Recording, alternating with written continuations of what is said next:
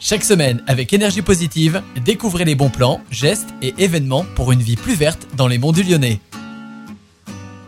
Bonjour à toutes et à tous et bienvenue dans Énergie positive. Aujourd'hui, on se retrouve pour parler de la ville de Sainte-Foy-l'Argentière et plus précisément de sa forêt communale. Mais avant de parler de cela, il faut d'abord définir ce qu'est une forêt communale. Eh bien, c'est à la fois un élément du patrimoine privé de la commune, mais aussi une composante du patrimoine forestier national. Sur les 154 hectares de la commune, la forêt s'étend sur 13,44 hectares, ce qui représente tout de même 8,7% du territoire.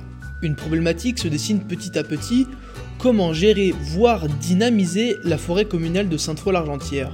Pour répondre à cette question, il faut faire entrer en jeu l'ONF, l'Office national des forêts, à qui a été confiée la gestion de la forêt par le conseil municipal. Le projet défini s'étale sur 20 ans avec divers aménagements, objectifs et analyses de l'environnement sur le moyen terme.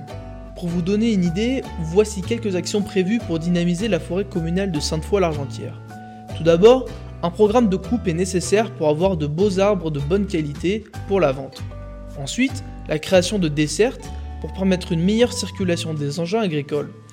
Cette dépense sera prise en charge par la communauté de communes des Monts du Lyonnais. Et enfin, matérialiser les limites de la forêt avec des barrières ou des barbelés pour éviter de s'étendre chez les villes voisines. Voilà, c'est tout pour aujourd'hui. Je vous souhaite à toutes et à tous une très bonne journée.